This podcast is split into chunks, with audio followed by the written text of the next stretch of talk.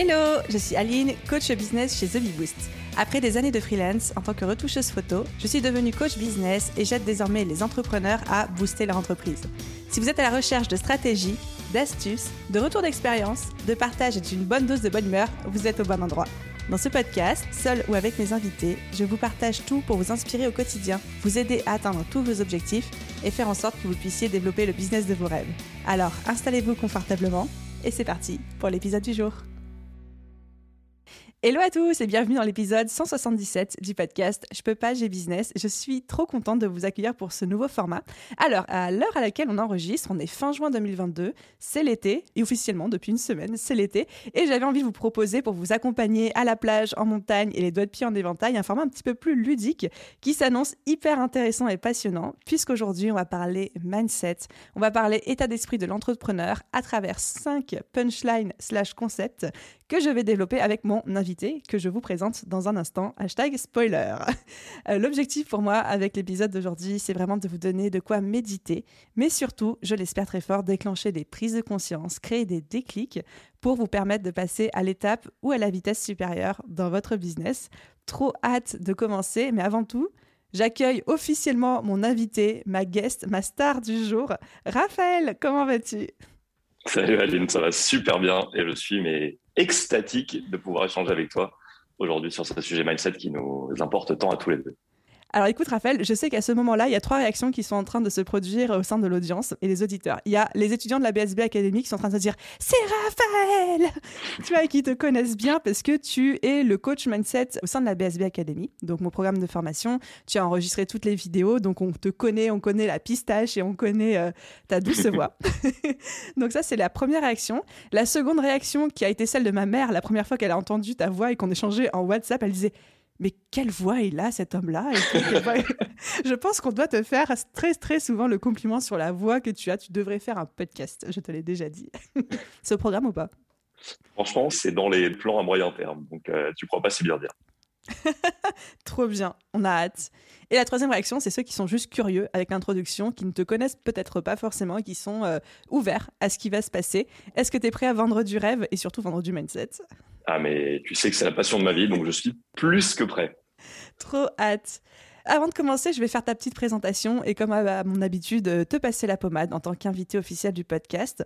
Mais je pense qu'il est plus juste pour les auditeurs de préciser qu'on se connaît très très bien, toi et moi, parce que euh, c'est ce qu'on disait en off juste avant de démarrer l'enregistrement, au-delà des relations professionnelles qu'on a, où on bosse ensemble, on est aussi potes.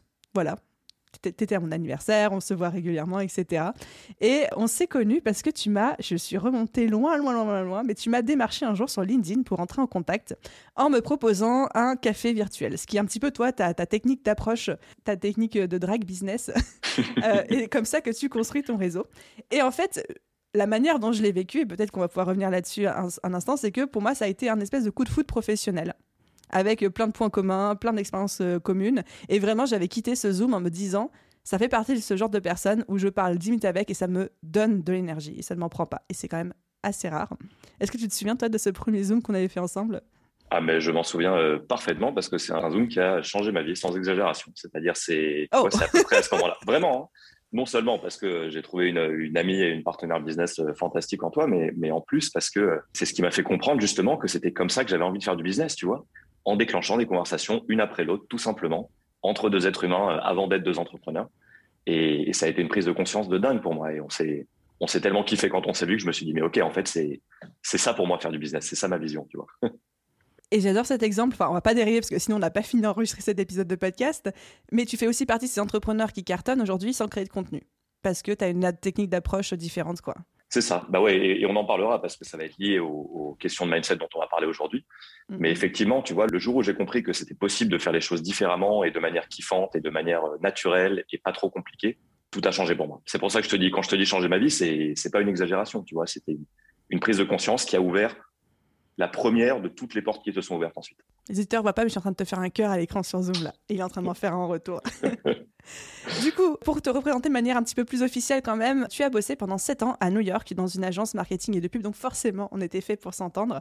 Et ensuite, tu es devenu coach certifié, donc tu t'es formé à ça. Aujourd'hui, tu vis en Espagne, à Madrid, et tu accompagnes les entrepreneurs, les solopreneurs à développer leur business tout spécialement en travaillant sur des questions de mindset. Donc en, gros, là, on ne parle pas de coaching business tel que moi je peux le faire au sein de la BSB en formant les gens à des stratégies, mais vraiment le coaching pur et dur au sens le plus pur du terme, qui est l'accompagnement sur le développement personnel, la connaissance de soi, les croyances, etc.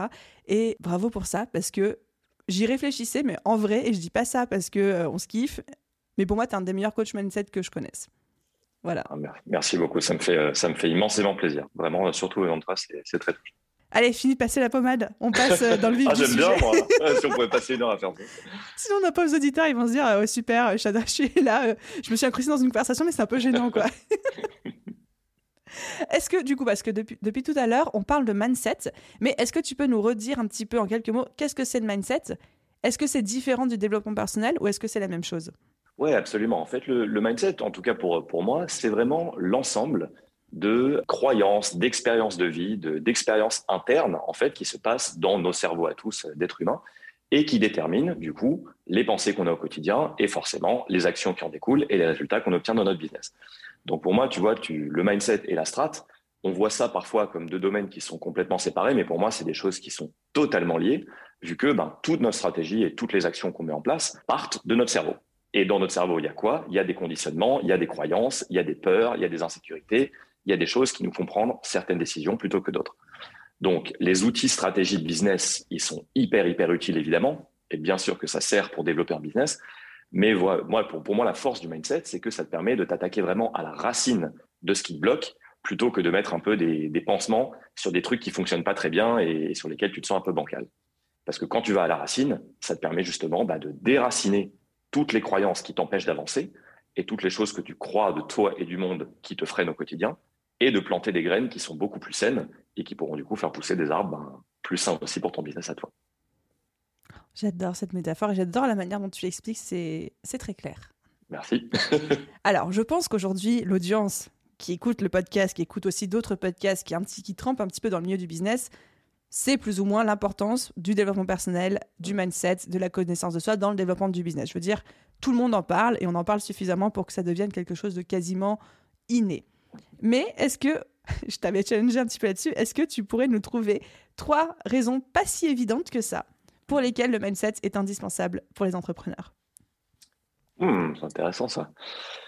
Euh, alors, je pense que la première, c'est que ce que tu appelles développement personnel, connaissance de soi, etc., pour moi en tout cas, c'est la clé absolue d'une vie épanouissante. Parce que plus tu apprends à te connaître et plus tu apprends quelles sont tes forces et ce que tu as dépassé, plus du coup tu peux construire un business qui est vraiment aligné avec qui tu es.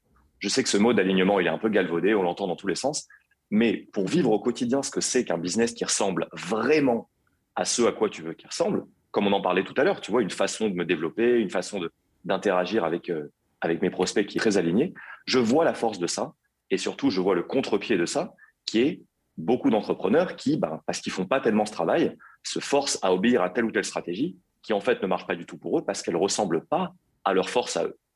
Une, une, même stratégie, tu prends deux entrepreneurs, il y en a un qui va cartonner avec et l'autre que ça va mener à l'échec. Pourquoi? C'est pas la faute de la stratégie, c'est la faute de l'alignement entre eux qui y sont et cette stratégie-là. Donc, première raison pour laquelle je pense que c'est indispensable, c'est parce que ça mène à la connaissance de soi et que pour moi, la connaissance de soi dans l'entrepreneuriat et ailleurs, c'est une des clés les plus grandes de l'épanouissement et d'une vie heureuse. Totalement d'accord. J'approuve. Cool, j'ai la validation, le saut à l'île. Le stamp, ouais, c'est ça, j'avais cette image en tête aussi. Alors, deuxième raison pour laquelle je pense que c'est vraiment important, bah parce que justement, c'est le travail du mindset, en fait, il permet d'accélérer, pour moi, les résultats business. C'est-à-dire que en se concentrant encore une fois sur ce qui nous freine au quotidien et sur les, leviers qu'on peut aller tirer pour construire un business euh, vraiment épanouissant, bah, on s'épargne en fait le fait d'avoir à tester mille stratégies en se disant bah, je sais pas, j'essaye, on m'a dit que la nouvelle tendance c'est ça, il faut être sur tel réseau social, il faut ceci, il faut cela. Ce qui est en fait un peu une perte de temps. Alors que si on prend le, temps en amont de se demander ok, qu'est-ce que je veux vraiment? Quelle est ma vision à moi? Quelles sont les peurs que je dois dépasser? Quelles sont les forces sur lesquelles je peux capitaliser? De quoi est-ce que je peux m'inspirer, etc. Ben, t'écartes d'emblée plein d'options dont tu sais qu'elles te conviendront pas. Et du coup, tu passes moins de temps à tester des stratégies pour en trouver une qui fonctionne. Donc pour moi, c'est aussi un gain de temps en plus du travail de connaissance de soi dont on a parlé. Et la troisième, ça c'est peut-être un truc très personnel, mais je pense qu'il y a On aime le perso, vas-y. Ouais. Pour moi, en fait, c'est un énorme challenge. C'est-à-dire que le fait de, de travailler son mindset, tu vois, souvent les gens cherchent un peu des quick fix, des solutions rapides, et c'est des choses qu'on peut tout à fait utiliser au quotidien. Mais le vrai travail du mindset, pour moi, c'est le travail d'une vie. C'est un travail qui s'arrête mmh. jamais. Pourquoi? Parce que ben, plus on évolue et plus il y a des nouveaux challenges qui arrivent. Et donc, du coup, si on, si on prend cette approche de découverte de la vie comme une exploration constante, comme des choses qu'on a toujours à découvrir, comme un jeu, en fait, tu vois, si on, si on gamifie un peu le mindset, je trouve qu'on y, on y, on y trouve une tonne de, de bénéfices qui vont beaucoup plus loin que les problématiques mindset du moment, tu vois. Parce que moi, je sais que mes problématiques mindset de maintenant, et c'est pareil pour tous les entrepreneurs et pour toi encore plus, elles sont hyper différentes de celles d'il y a deux ans, trois ans, cinq ans parce qu'on n'est pas la même personne et parce que notre business change. Et donc pour moi, c'est euh, un peu cet aspect justement ludique de waouh, qu'est-ce que j'ai encore à apprendre maintenant? Et en particulier pour nous qui sommes dans des métiers d'accompagnement, ben ensuite ça fait une cascade parce que tu ne peux emmener tes clients qu'aussi loin que tu allais toi. Et donc du coup, hmm. tu vois, ben si tu vas de plus en plus loin, tu es capable d'emmener tes clients de plus en plus loin aussi. Et ça pour moi, c'est une, enfin, c'est une raison merveilleuse et altruiste de développer son mindset aussi on a notre première punchline. Je répète, on a notre première punchline. Tu ne peux emmener tes clients aussi loin que tu es allé toi-même. J'aime, j'aime ça. Ouais, c'est, je m'en rends compte au quotidien. Vraiment, c'est, enfin, plus tu découvres de trucs sur toi et plus toi tu fais péter de verrous, plus tu es habilité aussi à les faire péter chez les autres. Et ça, c'est une satisfaction incroyable. Quoi. Ça fait genre même pas 10 minutes qu'on parle et je suis déjà fan de cette conversation. Je pense que cet épisode de podcast va être un bonbon, tu vois, mmh. littéralement. je le vois comme ça, donc euh, trop hâte. Rentrons encore plus dans le vif du sujet parce que on a déjà commencé, tu avais déjà fait des, petites, des petits mic drops là comme ça à droite à gauche. Mais vraiment, je t'avais proposé pour qu'on fasse cet épisode qu'on parte sur 5 punchline, cinq pépites qu'on peut se retourner encore et encore dans sa tête, lesquelles on va dérouler ensemble. On va pouvoir peut-être un petit peu échanger aussi sur ce sujet. J'ai hâte. Est-ce qu'on commence par la première? Ah ben, on commence par celle que tu veux, mais je pense que la première, c'est un bon endroit pour commencer. Alors ouais, en fait, ces, ces pépites-là, tu vois, en, préparant un peu cet épisode, je me suis dit, OK, j'ai pas du tout envie de partager des pépites théoriques. Mais j'ai envie, du coup, de vraiment réfléchir à ces, à ces quelques années, du coup, de coaching que j'ai maintenant derrière moi et à quelles, quelles sont les problématiques que je vois le plus revenir et du coup ben, des, des, tips qui peuvent être vraiment utiles et basés sur la réalité des entrepreneurs.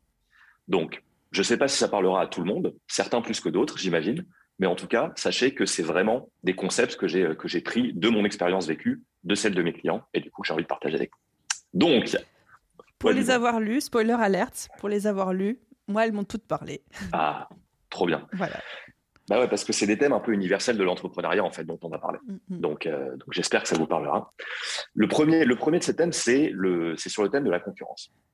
Donc, en particulier chez les entrepreneurs qui débutent, moi j'en vois beaucoup et j'imagine que c'est pareil pour toi, qui sont paralysés par la concurrence et qui se disent oh là là, j'entre sur un marché qui est saturé, comment je vais me faire une place, moi petit entrepreneur novice débutant qui a rien à apporter, etc. S'il y a déjà trop, de monde, je vais pas faire, je vais pas pouvoir faire mieux que les autres. Euh, j'ai rien qui me différencie. Tout est bien fait, déjà très bien fait. Exactement. Et le, souci avec cette euh, avec cette pensée-là, c'est que ça nous fait imaginer le business comme si c'était un jeu à somme nulle. C'est-à-dire comme si c'était un gâteau, en fait, où plus les autres en ont, moins ça veut dire qu'il y en a pour toi. Mais moi, j'ai vraiment envie d'aller déjà déboulonner cette idée-là, parce que le business, c'est pas un jeu à somme nulle où quand il y en a un qui gagne, l'autre perd plus vous arriverez à voir votre domaine d'activité comme en fait un jeu infini où tout le monde peut grandir ensemble. Et si le marché grandit, ça veut dire qu'il y a de plus en plus de place pour tout le monde, bah, plus vous pourrez vous dire waouh, mais en fait la concurrence, un, c'est très bon signe parce que ça veut dire qu'il y a de la demande et un marché, et deux, c'est une opportunité de ouf de construire mon réseau comme on en parlait tout à l'heure toi et moi, euh, forger des partenariats, générer des nouvelles conversations et tous ensemble grandir au lieu de se tirer dans les pattes pour aller voler un client à ton, concurrent. Hein? J'adore le fait que tu dises, parce que je, pense que je ne l'avais pas encore vraiment entendu formuler comme ça, que un marché concurrentiel, c'est un marché qui grandit. Et donc, du coup, c'est un marché dont les parts grandissent aussi. Et c'est pas genre le marché il pop du jour au lendemain, pouf, en mode Pokémon, qu'il y a X parts à prendre et c'est un petit peu premier servi, mais vraiment, le nombre de parts augmente constamment. Donc en fait, il n'y a pas d'idée de il y en a pas assez pour moi ou il y en a pas assez pour tout le monde ou des choses comme ça. Je kiffe. Exactement. Ça, c'est vraiment super important parce que un des trucs qui freine justement quand on arrive sur un marché, c'est de se dire est-ce que ce que j'ai à offrir va plaire aux gens? Est-ce qu'ils est en ont vraiment besoin? Et c'est pour ça que dans toutes les formations, évidemment, dont la BSB, l'un des plus gros piliers qu'on enseigne au début, c'est comprendre à fond, à fond, à fond ton client idéal pour savoir ce qu'il veut vraiment, quelles sont ses peurs, quelles sont ses aspirations, quels sont ses rêves? Parce que le plus gros risque pour un entrepreneur quand il arrive sur un marché, c'est pas qu'il y ait de la concurrence, c'est de créer un service dont les gens ne veulent pas. C'est ça le plus gros risque. Et donc, du coup, bah, si tu as déjà 10 concurrents qui ont des offres un peu similaires à la tienne, bah, ça te montre qu'il y a de la demande pour ce service-là. Et donc, en gros. À condition que les concurrents fonctionnent bien. Bien sûr. Bien évidemment. Mais tu, quand tu quand as les antennes un petit peu sorties de ton marché et que tu prends les tendances, bah, tu vois ce qui se fait sur le marché. Et du coup, bah, une fois que ce, premier test il est validé, qu'en gros il y a un besoin, tu n'as entre guillemets plus qu'à te rendre visible. C'est-à-dire, si tu sais que les gens veulent ce que tu as à offrir, tu as juste à te rendre visible et boum, tu as un business. C'est pas facile tous les jours, mais ça devient euh, la première grosse étape, elle est validée. Mm, mm.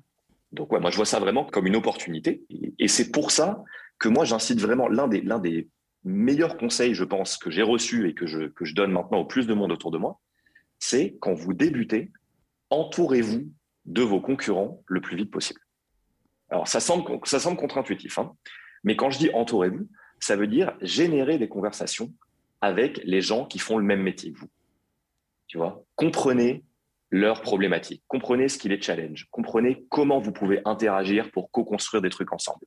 Dès lors qu'on ne voit pas ça comme une menace, mais comme une source d'inspiration, on part déjà avec une belle longueur d'avance. D'où le fameux petit euh, café virtuel Zoom qu'on a fait ensemble. Ben ouais, et tu vois, ça, je, trouve que toi et, toi moi, on est un exemple parfait. Tout fait sens. Mais oui, parce qu'en fait, sur le papier, on pourrait se dire, OK, Aline et Raphaël, ils sont concurrents. C'est-à-dire, ils sont tous les deux coach business, ils traitent tous les deux avec, des entrepreneurs, ils font tous les deux un mix de stratégie de mindset, genre, on est concurrents sur le papier. Sauf que vu qu'on a des approches différentes, des produits différents et des sensibilités différentes, bah, en fait, il est très probable qu'en se rapprochant de gens comme ça, on puisse générer des opportunités business. Je sais pas si tu te souviens d'ailleurs, quand je t'avais écrit, je me souviens parfaitement, je t'avais dit genre, je kiffe ce que tu fais, j'adore ton approche, j'adore ta philosophie, je sais pas ce qui va sortir de cette conversation, mais j'ai l'intuition qu'on aura des trucs à faire ensemble un jour. Tu vois? Je savais pas. Et tu, me répètes ça, tu me répètes ça tout le temps, en plus, même encore aujourd'hui.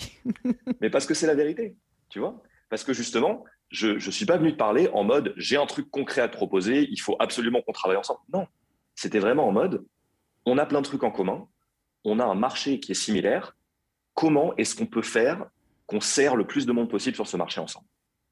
Tu vois? Et c'est ça l'optique que, j'ai vraiment envie de d'aider ton audience aussi à, adopter. Et donc, je te laisse l'honneur de nous résumer ce concept en notre première punchline qui est roulement de tambour. Première punchline qui est pas de concurrence égale pas de besoin. C'est-à-dire si vous vous dites oh génial, j'ai pas du tout de concurrent, peut-être posez-vous la question de hmm, est-ce qu'il y aurait une raison que je ne vois pas pour laquelle je n'ai pas trouvé de concurrent? Et que la concurrence, en fait, c'est une source d'inspiration de ouf. Moi, je dis souvent, copier une personne, c'est du plagiat. Copier deux personnes, c'est faire de la recherche. Tu vois? J'adore. Ah, voilà, il y a des punchlines dans les punchlines. C'est punchlineception. Punchlineception, exactement.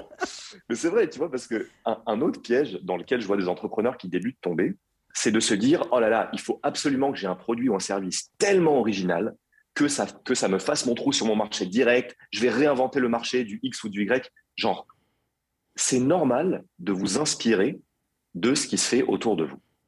C'est-à-dire, les gens, attention, euh, alerte, autre punchline qui me vient maintenant, on l'arrête plus, on l'arrête plus. Ah, on l'arrête plus. Ah ben, c'est ça qui se passe quand tu m'invites sur ton podcast, tu t'exposes à ça. Et, il me, disait en off qu'il était stressé. Je laisse imaginer ce que c'est quand il l'est pas. Mais tu m'as détendu, franchement, c'est un kiff de parler ensemble. Non, il faut que je me limite dans le temps parce que sinon on va passer 8 heures sur cet épisode. Mais en gros, que il faut arrêter de chercher des solutions qui sont absolument originales. Quand on a compris les besoins d'un client idéal, moi je dis toujours solution banale, approche originale. C'est-à-dire, c'est OK d'offrir aux gens exactement ce qu'ils veulent déjà. C'est OK, il n'y a pas besoin de réinventer la roue. en revanche, ce qui va faire la différence, c'est votre approche, c'est votre unicité, c'est votre ton, c'est vos valeurs, c'est votre personnalité. C'est ça qui fait la différence. Et c'est ça qui va vous rendre visible et vous différencier. Donc, pas besoin de réinventer la roue. Inspirez-vous de ce qui se fait sur le marché. Faites votre soupe avec ce qui marche. Rajoutez des choses qui ne marchent pas et que vous pensez pouvoir faire mieux. Et c'est parti. J'adore. J'adore. Du coup, j'en veux plus. Passons à la deuxième punchline, s'il te plaît. Alors, je ne sais ah. pas si tu veux nous donner la punchline et après itérer un petit peu là-dessus, ou au contraire introduire le concept et après on résume avec la punchline comme on a fait. Hmm. Je te laisse décider. Moi, j'aime bien le petit côté suspense un peu, genre, mais quelle va être la punchline tu vois? Allez, go. Alors, on va parler d'argent. On va parler d'argent un sujet qui mériterait, c'est pas un épisode, c'est une saison de podcast entière. Un podcast entier sur Un podcast entier. Mais du coup, je me suis dit, OK, c'est quoi l'un des trucs les plus communs, l'un des blocages mindset les plus communs que je vois par rapport à l'argent? C'est des gens, en particulier dans des professions d'accompagnement. Et je dis accompagnement au sens large. Hein. Ça ne veut pas dire que des coachs ou des thérapeutes, mais aussi euh, voilà, des graphistes, des web designers, des gens qui accompagnent vraiment leurs clients sur, sur un service ponctuel. Et qui ont du mal à se donner le droit de gagner leur vie, de gagner bien leur vie, tout simplement parce qu'il y a cette croyance que c'est malhonnête de facturer beaucoup pour une prestation d'accompagnement. En gros, si j'étais vraiment une bonne personne, j'aurais des tarifs bas, j'aiderais un maximum de monde. C'est ça qui ferait de moi une bonne personne. Tu vois et que vouloir gagner de l'argent, c'est égoïste et c'est pas compatible avec une profession d'accompagnement. En gros, soit tu aides des gens, soit tu gagnes de l'argent, pour simplifier. Donc, le problème avec ça, et franchement, je, le, je, le, vois encore trop sur nos marchés de l'accompagnement et ça me brise le cœur, c'est que justement, les gens qui, en théorie, mériteraient le plus de gagner de l'argent, qui sont honnêtes, qui sont intègres, qui sont généreux, etc., ben, c'est les gens qui, du coup, veulent aider tout le monde. Parce qu'ils veulent aider tout le monde, ont des tarifs qui ne leur permettent pas de vivre de leur passion et, du coup, terminent en burn-out. Donc, j'imagine à ta, à ta réaction euh, que, c'est, que tu vois de quoi je parle et qu'on a tous rencontré des cas comme ça. Malheureusement, trop bien, oui. Ben ouais. Et donc, du coup, bon, en fait, je, je, vais, mettre, je vais mettre cette punchline au milieu de, de, l'argument. Je suis disruptif comme ça. Cette punchline, c'est que bien gagner sa vie, c'est un des actes les plus altruistes qu'on puisse faire. Pourquoi? Je sais que ça prend le contre-pied de ce qu'on entend de temps en temps, mais c'est parce que, en fait, servir les autres, vraiment bien servir les autres et avoir un impact sur le monde, ce n'est possible que si on prend soin de soi en premier. Le truc qu'on entend dans tous les sens, le max à oxygène dans l'avion, tu le mets d'abord sur toi et ensuite sur les autres, c'est la vérité. Parce que tu ne peux servir personne si tu es épuisé, si tu es démotivé, si tu as l'impression de te faire avoir parce que tu vends tes prestations pas assez chères, etc. Et justement, c'est en te connectant un maximum à ta vision pour ton business, à l'impact que tu peux avoir sur beaucoup plus de gens si tu gagnes bien ta vie et que tu as du temps et de l'énergie et de l'argent pour toi, que tu pourras vraiment faire cet impact-là.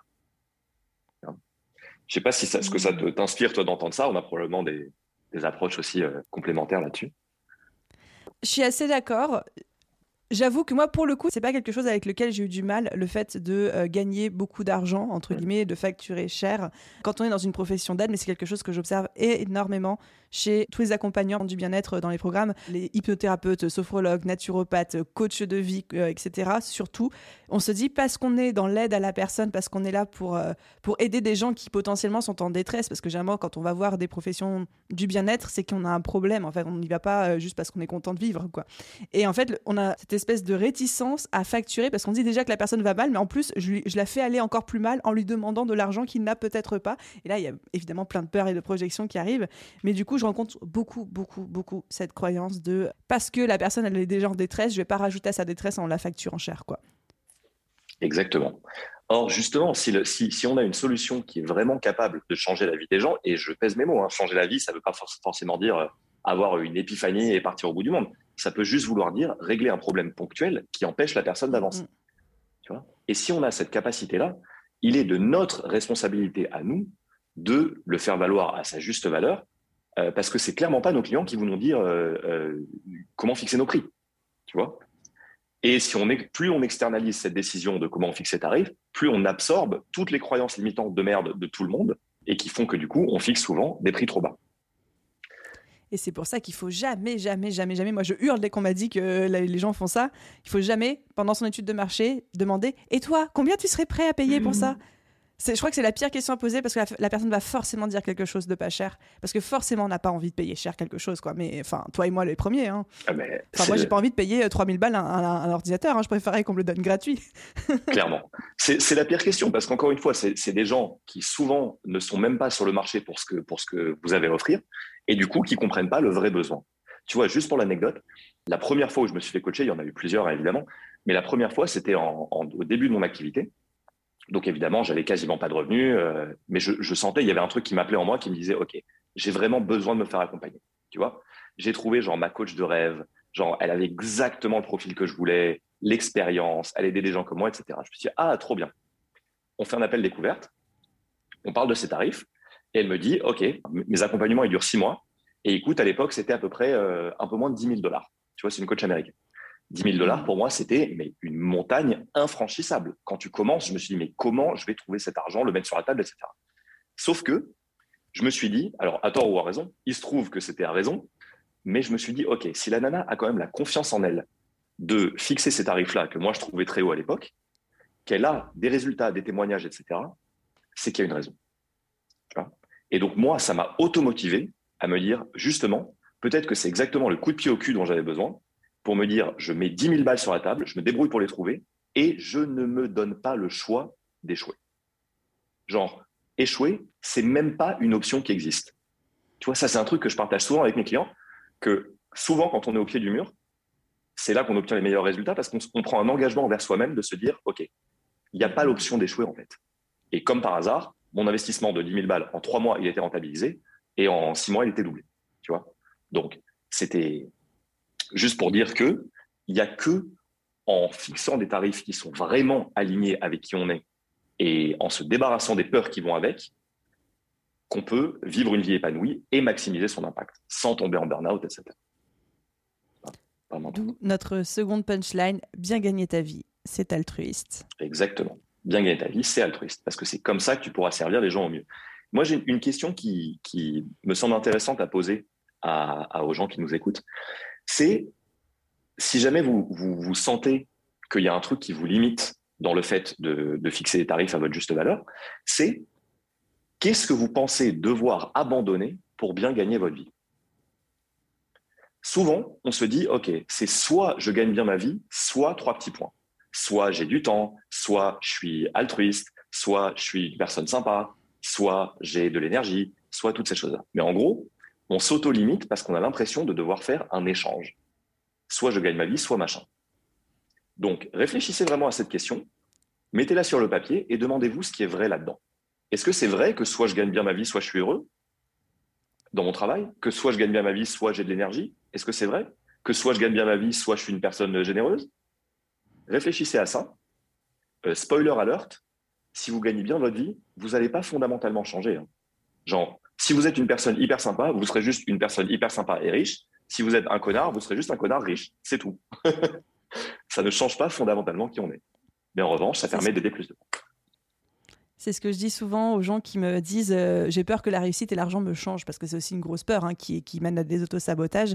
Et moi, je dis toujours de mon expérience, de ce que j'observe chez moi et chez les autres, l'argent ne fait que accentuer et révéler ce qu'il y a vraiment à l'intérieur et que les gens qui sont déjà dans des énergies de euh, on peut pas on peut pas dire que les gens sont des connards tu vois mais mais qui ont besoin d'exister à travers le besoin matériel, etc. On va les retrouver en train de bah, sans cesse dépenser euh, pour des Ferrari, des choses comme ça, parce qu'ils sont à la recherche d'acheter une émotion, une sensation, un bonheur qu'ils n'arrivent pas à trouver autrement. Mais quelqu'un qui est déjà bien dans ses baskets, droit, épanoui, qu'il ait beaucoup d'argent ou peu d'argent, foncièrement, ça ne changera rien. quoi. Absolument. Et cette personne-là qui a déjà ces belles qualités humaines, tu sais, je sais que dans ton audience, c'est quand même euh, très, très, très majoritairement des gens comme ça qui sont. Qui ah non, mais les auditeurs du podcast, c'est que des perles, que des pépites. Bah ouais. Que des euh, bonbons. On attire ce qu'on dégage. oh, le euh, mais ouais, c'est vrai, tu vois que c'est en. Toutes ces personnes-là qui sont profondément généreuses, intègres, qui ont envie de construire des business, connectez-vous, je vous en supplie, connectez-vous vraiment à ce que vous pourriez faire si vous aviez beaucoup d'argent, de temps, d'énergie. Connectez-vous à ça tous les jours Vraiment, vraiment, vraiment. Parce que c'est en réalisant que vous pourrez décupler cette générosité que vous avez déjà dedans avec plus d'argent et du coup le confort qui va avec, que vous pourrez vraiment vous dire, OK, mais en fait, c'est de ma responsabilité altruiste de gagner de l'argent. C'est pas un truc égoïste. Boum. Pouf. Mic drop. Mic drop. Et on va passer à la troisième. Yes. alors la troisième, je la kiffe vraiment parce qu'on va parler de, d'expérimentation et de, euh, de, tenter des trucs. Donc, ah, ce qui fait la beauté du business et de l'entrepreneuriat? Exactement. Exactement. Tu vois, on, parle souvent de peur de l'échec. Euh, bon, on a cette vision que essayer un truc et que ça fonctionne pas tout de suite, c'est un échec. ça, ça vient de quoi? Ça vient de plein de choses, y compris en particulier de notre système scolaire, où on était pénalisé pour faire des erreurs. Tu fais une erreur, ta note baisse, tout simplement. Et donc ça, ça grave dans notre esprit l'idée que si on fait des erreurs, c'est qu'il y a un truc qu'on a mal fait. Et que du coup, on ne mérite pas d'avoir du succès. Or, l'entrepreneuriat, comme tu le dis très souvent, c'est pas comme à l'école. C'est-à-dire que, attention, alerte punchline, en entrepreneuriat, plus tu fais des erreurs, plus vite tu réussiras.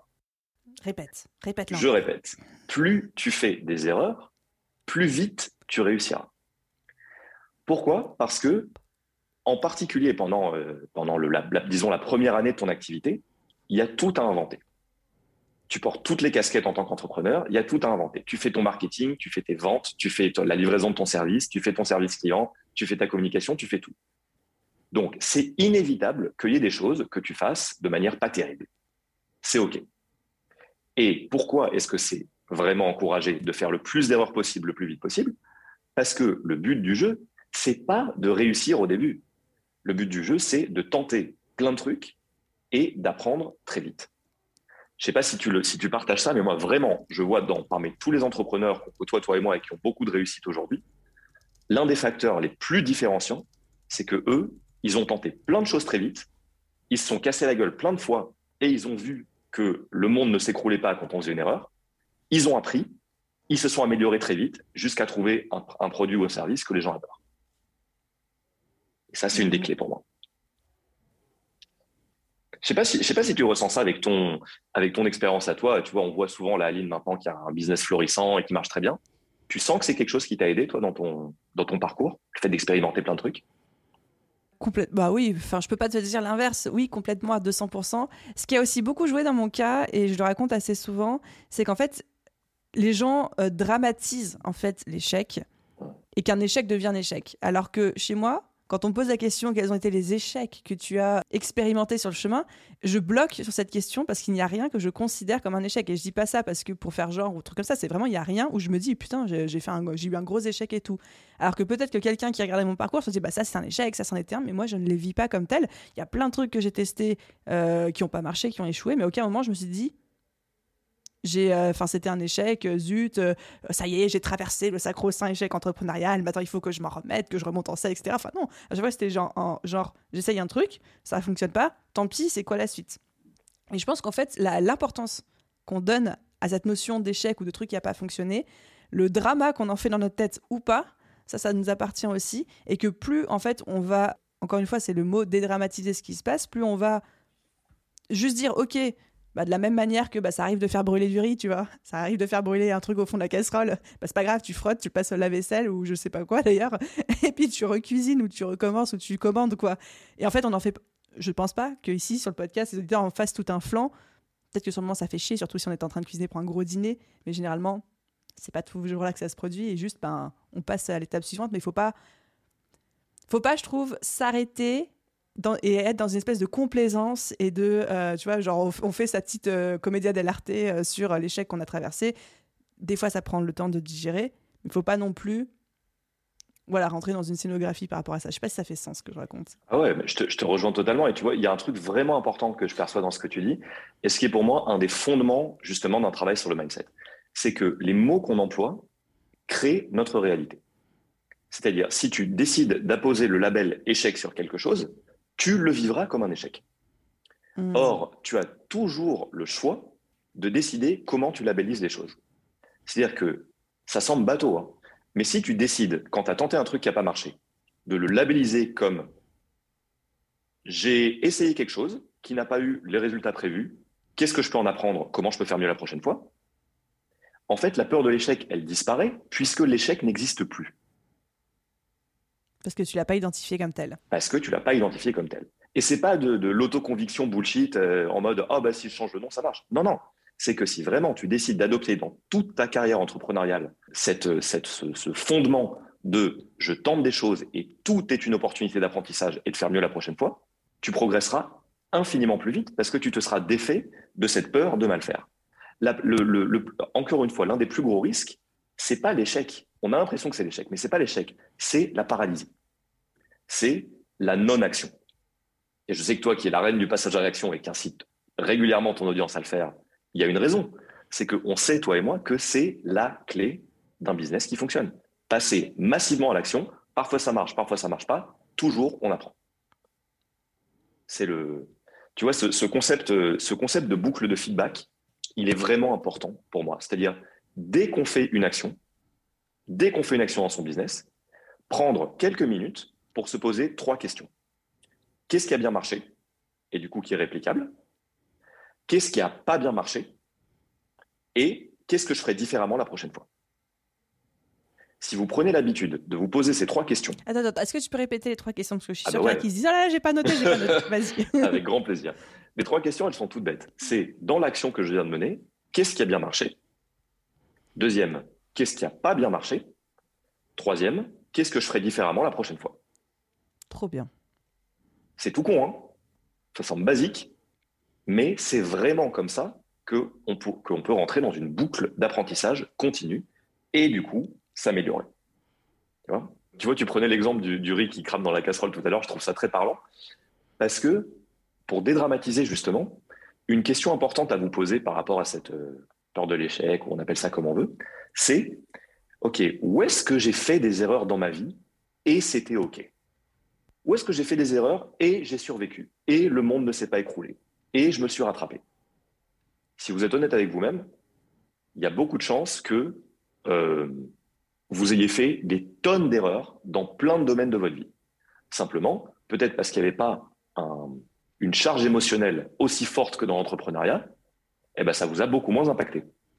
Sauf que cette charge émotionnelle, c'est vous qui la décidez.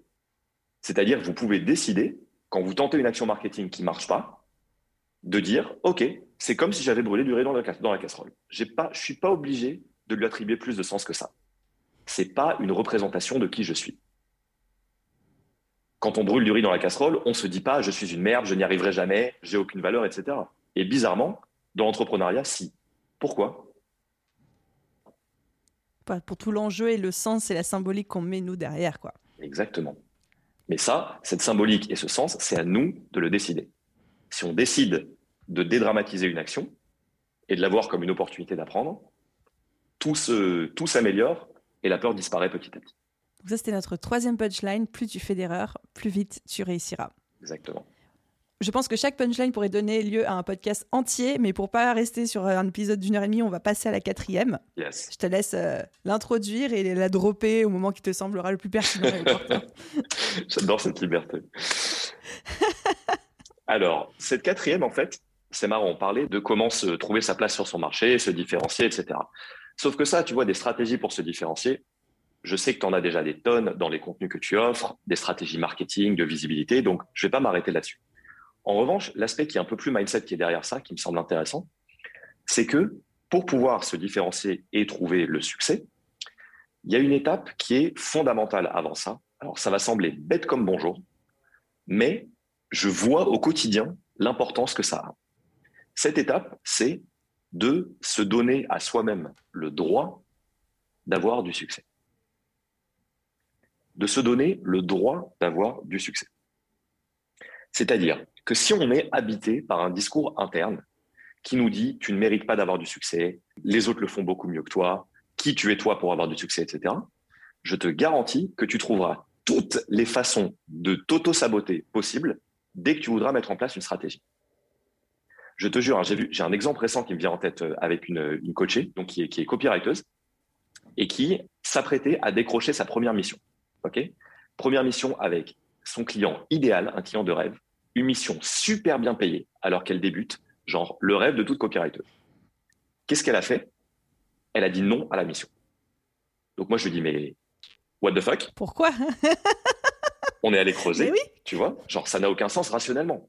Sauf que 95% de nos actions sont dictées par notre inconscient, pas par notre esprit conscient. Et qu'est-ce qui se passait dans l'inconscient?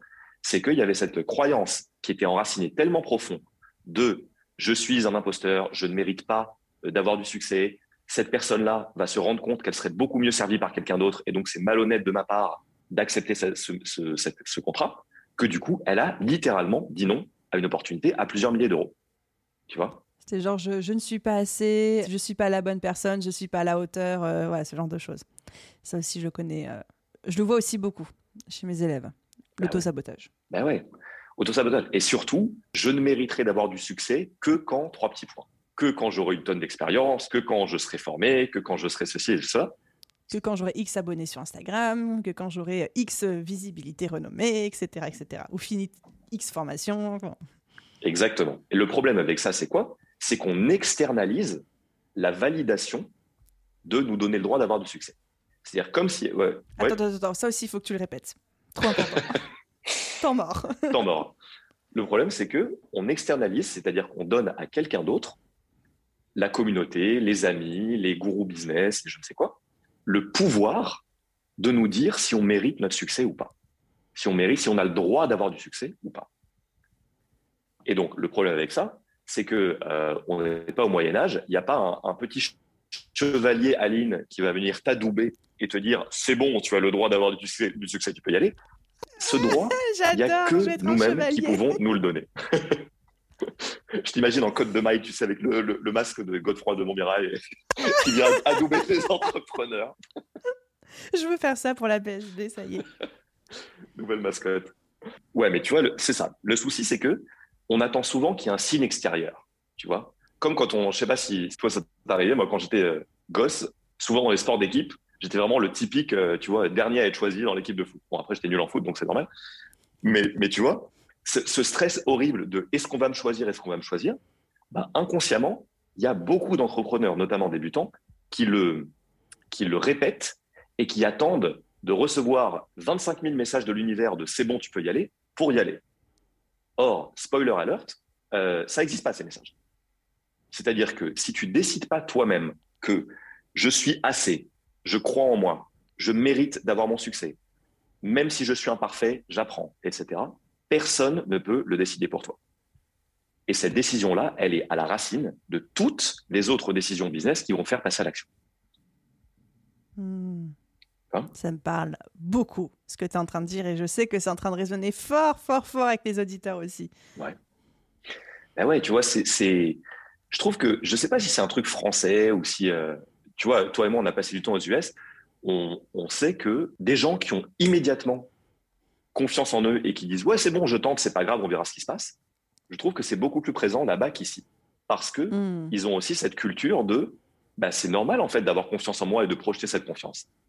Alors qu'en particulier en France on trouve ça présomptueux de croire en soi c'est de l'arrogance, c'est perçu comme de l'arrogance, de l'excès de confiance en soi, en mode je vais écraser les autres. Euh, ouais, ouais.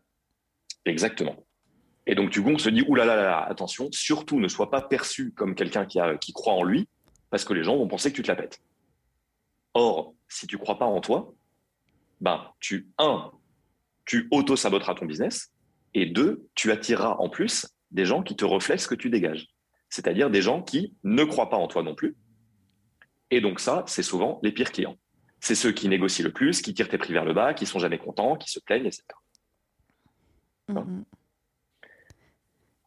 Ça me, ça me parle énormément. Alors, tu vois, cette punchline, quand euh, je l'avais lue au travers de, notre préparation de l'épisode de podcast, je me suis dit c'est peut-être celle d'entre toutes qui me parle un petit peu le moins parce que businessment parlant, et ça au début je n'osais pas trop le dire à voix haute, mais là je le fais de plus en plus. Moi j'ai toujours été animée par cette conviction que j'allais faire un truc cool dans ma vie, tu vois un truc cool, un truc grand, etc. Je savais pas quoi, je savais pas comment, je savais pas pourquoi, mais je le savais. Et en fait, cette espèce de conviction que, as que tu portes au fond de tes tripes fait que bah, les échecs n'en sont pas vraiment, que euh, ce qui marche pas, bah, tu as plus, pas plus tendance à te dire bah, juste, bah, c'était pas la bonne manière de faire, mais pas de t'arrêter forcément là-dessus. Mais plus on en parle, et là je suis très transparente et honnête et ouverte avec toi, plus cette quatrième punchline me parle plus d'un point de vue personnel et tout simplement par rapport euh, typiquement aux relations amoureuses, les trucs comme ça, tu vois.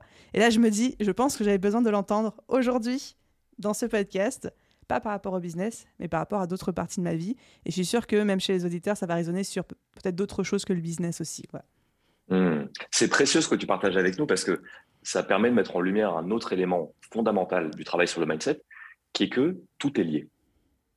Hmm. C'est-à-dire, quand tu as, un blocage quelque part dans ta, dans ta vie, dans un de tes domaines de vie, il est très probable que quand tu creuses, les mêmes mécanismes soient à l'œuvre dans d'autres domaines de vie. Tout à fait. C'est un truc que je vois particulièrement dans le rapport à l'argent. Tu vois, on parlait d'argent tout à l'heure.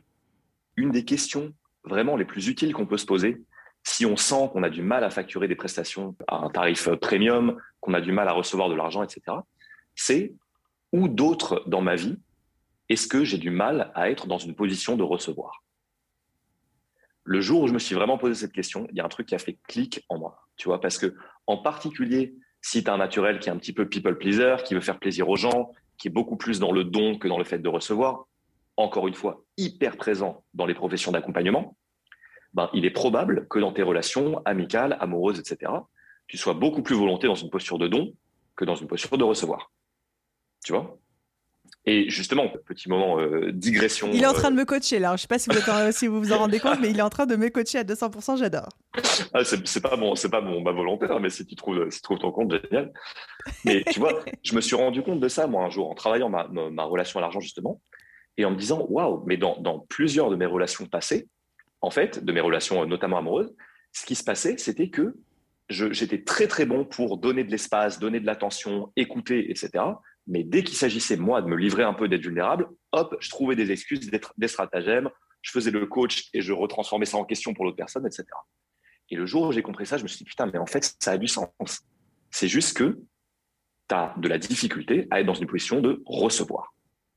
Et là, évidemment, euh, c'est un très gros sujet qui s'ouvre. Parce que quand tu vas chercher tout ça, tu tires le fil et tu analyses un peu plein de relations dans ta vie où tu as eu du mal à recevoir, ou, tu vois, où tu as des relations déséquilibrées, etc. Donc, juste parenthèse fermée pour dire que tout est lié. Et c'est ça la beauté du travail sur le mindset pour moi. C'est que tu t'attaques à, une goutte d'eau et tu découvres l'océan qu'il y a derrière. Mm, mm. Et surtout, tu résous une problématique, enfin, tu déclenches une prise de conscience, tu résous une problématique dans un domaine donné, par exemple le business, parce qu'on parle de ça, mais au final, ça a des répercussions même sur le personnel, dans toutes les sphères, en fait. Et ça, c'est magique. C'est exactement ça. L'entrepreneuriat, vraiment, hein, pour moi, c'est une des plus belles écoles de développement personnel et de la vie qui existent. Parce que tu es obligé de te confronter à tous les trucs que tu as mis sous le tapis jusqu'à maintenant et que tu peux plus cacher. Et ça, elle y a est rude, hein, cette école. Mais ah, elle, est rude. elle est rude, mais, mais elle est en même temps, enfin, si tu as envie de mener une vie épanouissante et de connaissance de soi, c'est un, enfin, pour moi, c'est une expérience magnifique, tu vois. Et c'est, mais il faut te donner le droit il faut te donner le droit de contribuer, même imparfaitement, à la conversation. Tu vois? C'est tellement. C'est beau. Il faut se donner le droit de contribuer, même imparfaitement, et j'adore cette précision, à la conversation. J'adore. Ben ouais. je, sais qu'on est euh, probablement en train de dépasser, etc. Mais j'ai tellement d'idées qui me viennent et j'ai trop envie de les partager avec toi. Je fais un mini break de deux minutes si, si tu m'autorises.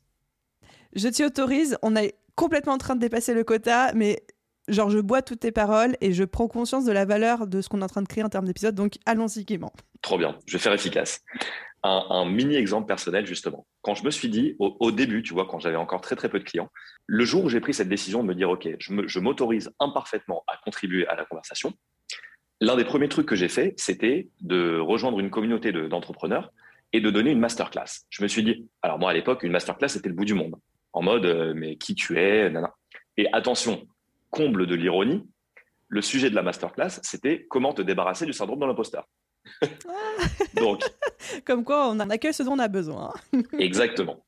Mais tu vois, j'ai compris que même si moi-même je me sentais pas totalement légitime à faire cette masterclass, eh ben j'avais quand même des trucs à apporter à des gens qui avaient peut-être besoin d'entendre une approche différente, etc. J'ai fait cette masterclass, du coup, généré des conversations, et dans cette communauté, il se trouve que plus tard, j'ai trouvé deux ou trois clients, tu vois, parce que je m'étais rendu visible imparfaitement et que ça avait résonné chez les gens. Donc, rendez-vous visible imparfaitement et contribuez et apportez votre pierre à l'édifice. C'est comme ça que vous pourrez vous montrer à vous-même que vous vous autorisez à avoir du succès. Merci de partager avec nous euh, cette anecdote, ça me, ça me touche beaucoup et je pense aussi ça, ça aide à chaque fois de se rendre compte que même les personnes qui ont une figure d'autorité ou qui, on a l'impression, euh, maîtrisent déjà un sujet, par exemple toi, tu pourrais faire euh, figure d'autorité dans le domaine du coaching mindset pour les entrepreneurs, etc., mais de se rendre compte que même toi, bah, tu as encore le syndrome de l'imposteur, tu as encore parfois certaines croyances qui viennent toquer à la porte en mode coucou, tu nous as oubliés, on est encore là, tu vois. Bien sûr, mais heureusement, j'ai envie de te dire. Parce que quelqu'un qui ressent plus aucun, euh, aucun doute, aucune crainte, aucune peur, c'est quelqu'un qui devient complaisant dans son activité. Et tu vois, et ces, doutes et ces craintes, elles sont là pour juste t'envoyer un signal. Si tu acceptes de les voir comme quelque chose de neutre, ça ne devient pas une croyance limitante, ça devient juste un truc qu'il y a dans ta tête qui t'envoie un message que tu devrais mettre ton attention sur quelque chose. Encore une fois, le pouvoir des mots. Une croyance n'est limitante que si tu lui mets le label limitante dessus. Si tu décides que c'est un levier d'action, tu deviens inarrêtable.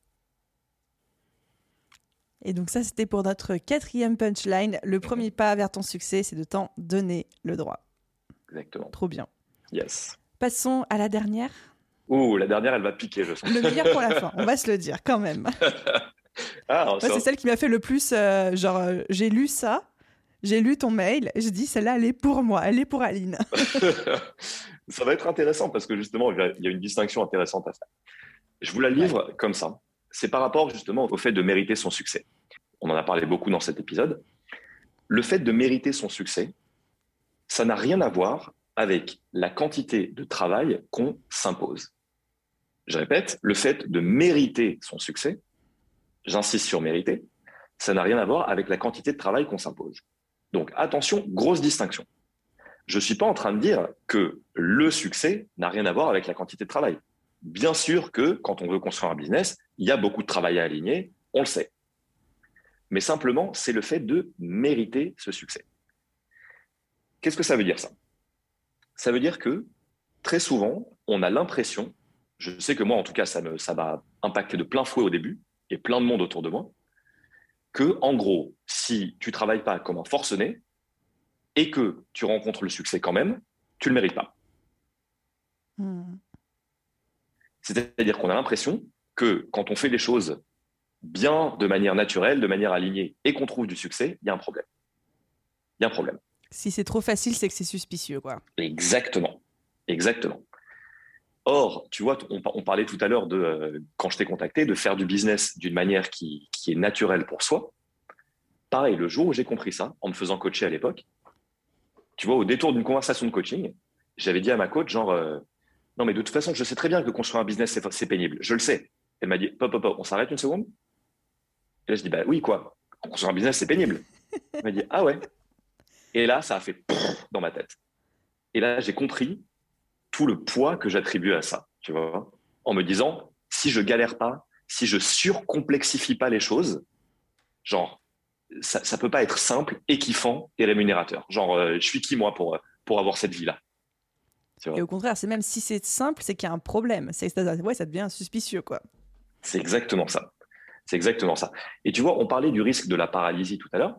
Je vois encore vraiment au quotidien des tonnes d'entrepreneurs qui, parce qu'ils ne s'autorisent pas à faire simple, surcomplexifient leurs actions marketing, leur communication, etc. Et du coup, parce qu'ils les surcomplexifient, ça leur paraît des montagnes. Et du coup, ils sont paralysés. Et donc, au lieu de faire une action simple, ils font rien. Ils procrastinent et on est tous passés par là. J'en suis premier coupable. Mais donc, le message que j'ai envie de vous faire passer, c'est vous avez le droit de développer un business kiffant, aligné, qui vous donne envie d'interagir avec vos prospects et vos clients, où vous déconnectez régulièrement, où vous prenez soin de vous et où vous gagnez bien votre vie. Genre, c'est possible. C'est possible.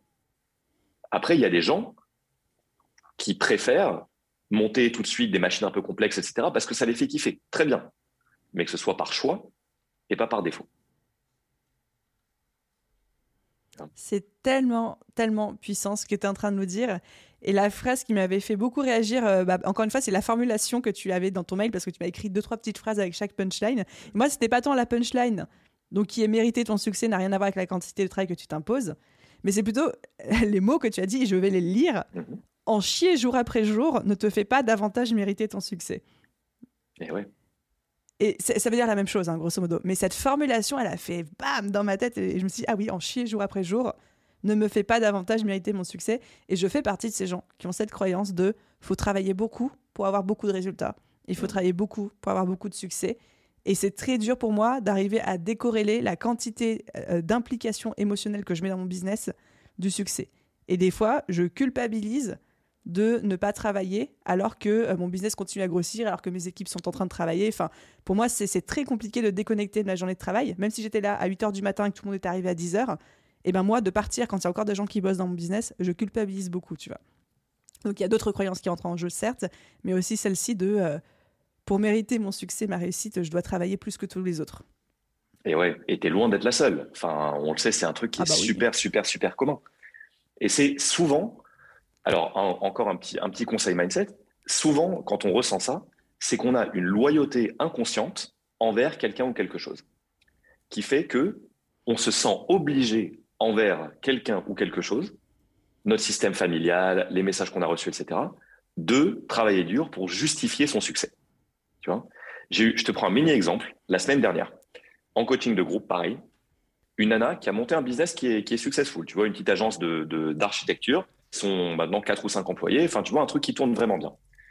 Et elle me disait juste, je suis épuisé à la fin de chacune de mes journées, j'en peux plus, je fais des trucs hyper complexes, etc. On est allé creuser, et en creusant un tout petit peu, la nana me raconte qu'elle est fille de deux agriculteurs, que en grandissant, elle a reçu tout le temps le message de tu dois travailler dur, c'est ton obligation morale, ce n'est que comme ça que tu pourras gagner ta vie, etc.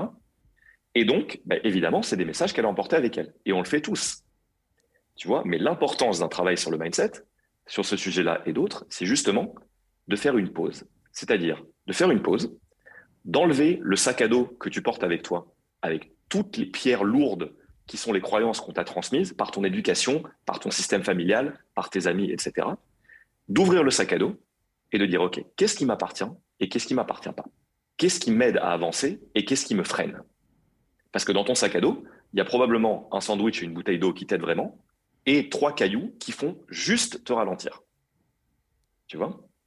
Et ça peut être un truc hyper puissant de l'ouvrir et, là, de, virtuellement prendre la pierre et la redonner à tes parents en leur disant, je sais que vous avez fait de votre mieux, j'ai plus besoin de ça pour avancer. Et ça, ça peut être un truc vraiment, vraiment, vraiment puissant pour déculpabiliser, pour prendre du temps pour soi, pour se reposer, pour recharger ses batteries. Encore une fois, on peut aider personne si on est KO. Encore plus quand on fait de la profession dans l'accompagnement. Je parle beaucoup aussi aux coachs dans mes programmes, etc. Je me souviens, à un moment, on avait eu cette discussion pendant un de nos lives où je leur disais, quand on est coach, quand on est prestataire, quand on est euh, dans le bien-être, quand on est dans l'accompagnement de près ou de loin, tu citais tout à l'heure euh, même les prestataires de services qui accompagnent leurs clients, notre énergie fait partie de nos outils de travail. Et on ne peut pas être performant pour nos clients si on n'a pas d'énergie parce qu'on s'est brûlé, parce que on est euh, soumis à des croyances du style il faut travailler beaucoup, ou alors il faut tout donner et rien recevoir, et il faut pas prendre de temps pour soi, etc. Donc vraiment considérer notre énergie, notre bien-être comme un outil de travail et pas comme un luxe ou un privilège ou un truc comme ça. Ça, c'est une pépite que tu nous livres. Parce que c'est vraiment, enfin, le temps, l'argent, l'énergie, le focus, c'est ça nos ressources. Mm. C'est ça nos vraies ressources d'entrepreneur. Et tu as tellement raison de mettre l'accent sur l'énergie. C'est comment déjà, euh, qui veut voyager loin, ménage de sa monture il me semble. Les vieux souvenirs de quand on était gosse. Ah, c'est clair, Mathieu, on reste dans la métaphore du chevalier et tout. J'ai un peu Don Quichotte en tête là. tu pensais pas que tu allais taper un alexandrin dans le dans le dans le l'épisode Non, je pensais pas, mais cet épisode est plein de surprises. J'adore. Exactement. Mais c'est tellement, tellement, tellement vrai. Tu vois. C'est. Je sais qu'on l'entend souvent, hein, mais juste demandez-vous, ok, si je si déconnecte pas, si je me tue à la tâche, si je travaille plus que nécessaire, à qui est-ce que j'essaye de faire plaisir? Parce qu'il est probable que ce soit pas à vous-même. Et il est probable que ce soit des injonctions, soit que vous avez entendu de vos parents, de votre entourage, soit juste un peu des, de, certains euh, gourous de l'entrepreneuriat, type Gary Vee, etc. Moi, j'aime beaucoup Gary Vee, hein, je trouve que c'est très bien ce qu'il fait. Mais nourrir cette culture du hustle, hustle, hustle, always on, on s'arrête jamais, on lutte, etc., c'est pas sain, tu vois et on voit qu'une partie de l'iceberg. C'est-à-dire, il est possible que ces gens-là, ils t'envoient ce message et ensuite ils aient des vies super déséquilibrées à côté. Et c'est OK d'avoir des vies qui ne sont pas équilibrées dès lors que c'est par choix, encore une fois. et qu'on se dit, OK, je donne tout pour mon travail, je mets un petit peu de côté certains autres pans de ma vie. C'est OK. Mais il faut que ce soit fait de manière consciente. Le risque, hmm. c'est quand on intériorise les messages qui nous sont donnés et que du coup on le fait de manière inconsciente alors que ça ne nous appartient pas. Waouh franchement, bah, je t'avais dit que ce point-là résonnait particulièrement en moi et tout ce que tu viens de le dire le, fait aussi. Et je me disais, ouais, mais même il y a, y a, tout un système de cascade, tu vois. C'est que si tu me poses la question aujourd'hui, je vais te répondre que moi, je choisis de privilégier ma vie professionnelle au détriment d'autres aspects, d'autres sphères, etc. Que je l'ai choisi consciemment. Alors, il y a des gens qui sont d'accord, il y a des gens qui ne sont pas d'accord, etc. Mais du coup, le fait de t'entendre, je me dis, mais à quel point est-ce que c'est vraiment un choix conscient Ou à quel point est-ce que c'est peut-être inconsciemment d'arriver par des valeurs dont je n'ai pas encore pris euh, conscience et des choses comme ça enfin, En fait, on peut vraiment aller creuser dans un système de plusieurs niveaux de lecture, ou même des fois, quand on a l'impression de faire un choix, en fait, on ne le fait pas vraiment. quoi. Totalement. Et c'est ça se lève plein d'autres questions là. ah ben c'est un, un, un, puissant fond.